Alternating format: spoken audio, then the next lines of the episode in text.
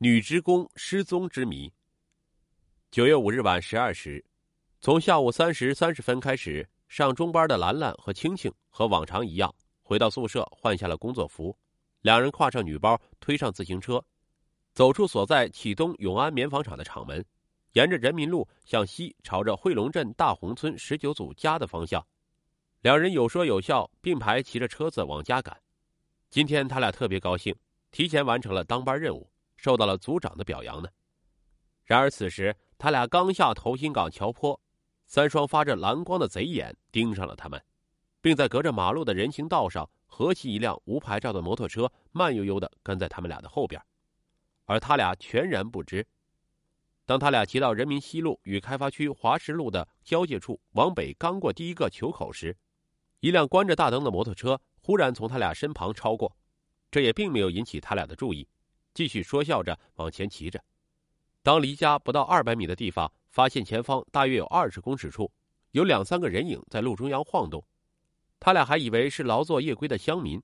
当离人影不到两公尺时，这才发现那两个人是冲着他们来的。骑在右侧的兰兰刚要说不好，就被一名迎面冲上来男子铁棒击中头部，应声倒地。靠左侧的青青躲过另一名男子的棒击，奋力往前蹬。拼命甩掉追赶上来的男子，头也不敢回，一直往家的方向猛蹬。到自己家后，撂下自行车就往屋里冲，把熟睡中的父母惊得坐了起来，就问道：“青青，你怎么了？出啥事了？啊？”当听完青青的诉说之后，青青的母亲来不及穿衣，就向东宅兰兰家奔去，告诉他的父母兰兰被人劫持了。于是两家大人迅速向出事地点奔跑过去寻找。然而，现场只剩下自行车，而兰兰已经不见了踪影。他们当即向幺幺零报了警。警情就是命令，启东市公安局幺幺零指挥中心立即指令开发区派出所派员封锁现场。姜自强局长以及刑警大队大队长崔飞率领侦查员火速赶到现场。与此同时，南通市局刑警支队支队长顾英、副支队长陈兵也带领技侦专家驱车赶来。投入了紧张的现场勘查。现场位于汇龙镇华石北路与凯旋路口的交叉路口处。华石北路为南北向四十米宽的水泥路，南起人民西路，北至复原路，共长一千米。路口的西南侧为南通松岩纤维有限公司建筑工地，西北侧则为东方高压油泵厂工地。路口西侧为汇龙镇大红村二十二组，路口东侧为大红村二十三组。华石北路与凯旋路的交叉路口处的石子路面上，发现一辆倒地的红色雅美达牌自行车，车轮下的路面上有滴落状血迹多滴，血迹的滴溅方向向南，车架的右踏板上亦有数滴血迹，西侧的路面上伴随出现两道擦划痕，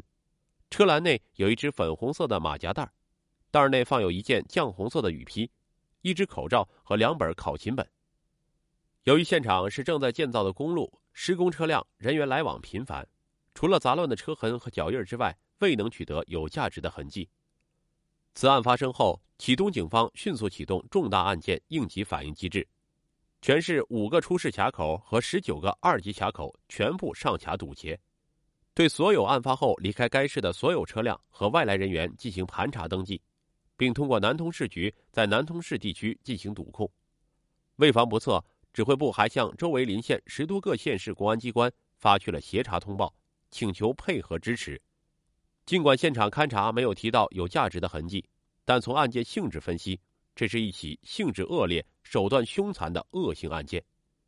第一种意见是常规性的拦路抢劫，主要依据是手段十分凶残、不计后果；倾向性分析为劳改释放、劳改解除人员。第二种意见是报复杀人，应该是与死者。或他的家人在工作上和生活中有仇的人，是有预谋的杀人行为。第三种意见是与死者有过恋爱的人，因受挫而进行的谋杀，主要依据是，凶手直接针对兰兰来的，并将其转移作案现场。根据勘查，刑侦技术人员进行了犯罪现场的重现，对犯罪嫌疑人的基本特征进行了细致刻画，即作案目标以杀人和毁尸灭迹为主。作案目的，以袭击后抢劫财物、泄私愤、杀人或实施强奸满足淫欲为主；矛盾因素以利益冲突和情感纠纷为主；案犯人数以二人结伙相对固定为主；作案模式以精心谋划、充分准备为主；作案工具以自带易挥动的棍棒类为主；交通工具以自备机动车辆并能快速离开作案现场为主；案犯距离以本地或受害人有关联为主。作案时间为六日零时至凌晨一时之间。根据这一思路，指挥部紧紧围绕亲财、矛盾、情感纠葛三个方面，将参战民警分成六组，分亲属、单位、关系人等六个层面，以中心现场为主，划定周边六个村作为重点排查范围，逐家逐户的地毯式开展排查，对外来务工人员、夜间作业人员、前科劣迹人员、矛盾关系人员、经济紧张人员。以及其他有可能作案人员，逐人登记上表进行核查。同时，指令汇龙分局和开发区派出所对汇龙地区的所有旅馆、旅店住宿人员全部清查，特别是案发前后开房的人员进行细致核查，尤其是当天清早离起人员，更要一一核查清楚，并通过乡村广播进行宣传发动，广泛收集与案件有关的各种信息。刚一开始，一条条信息和线索就不断向指挥部涌来，指挥部每一条线索都不放过，并立即指定专人进行核实，但都被否定了。当天上午七时，指挥部又得到一条重要线索：曾与兰兰谈过四个多月恋爱的张华仍然与他频繁联系。张华的前女友对此怀恨在心，并扬言要使兰兰消失在这个世界。为此，侦查民警迅速找到了该女子。经仔细核实，其确实不具备作案时间。接着，指挥部又接到东源派出所所长的电话，在清查中发现，九月二日来自睢宁县级的马某，五日下午四时开着一辆机动三轮车到汇龙镇，当晚没有赶回来。听其父亲讲，是到汇龙镇找人。另从其他迹象表明，马某有重大作案嫌疑。指挥部马上指令专人进行核查，结果马某也没有作案动机和时间。就这样，一条条有效的线索断了。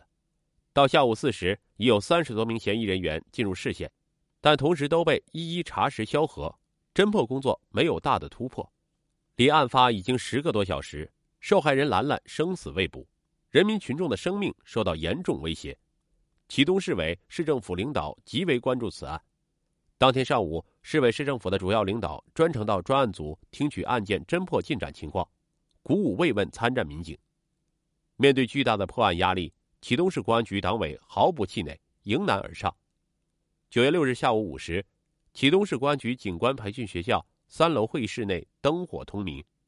这里专案组第二次诸葛亮会议正在进行。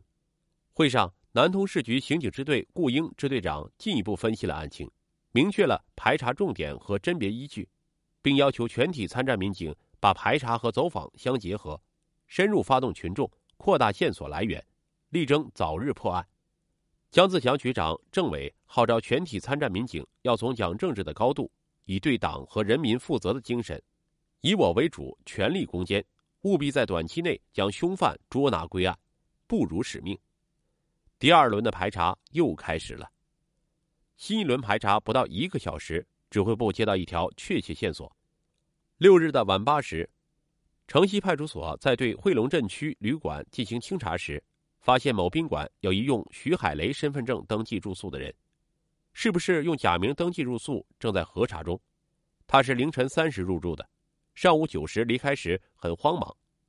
指挥部立即指令专人进行正确核实，结果发现徐海雷是本地人，二十六岁，住汇龙镇城西村七组，有前科劣迹。昨晚有一个叫沈永雷的哥们儿一起入住的，现两人都不知去向。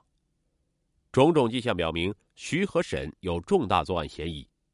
与此同时，另一组侦查民警在工作中掌握一条重要线索：沈永雷现已在南通，告诉家人出了一条命案，出去躲几天，要求家人送的钱过去。沈的作案嫌疑直线上升，指挥部果断下令捉拿沈永雷。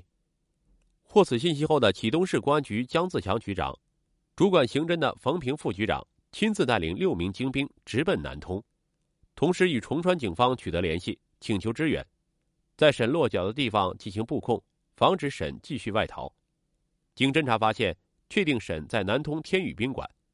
十点零五分，姜局长带领的侦查民警到达天宇宾馆，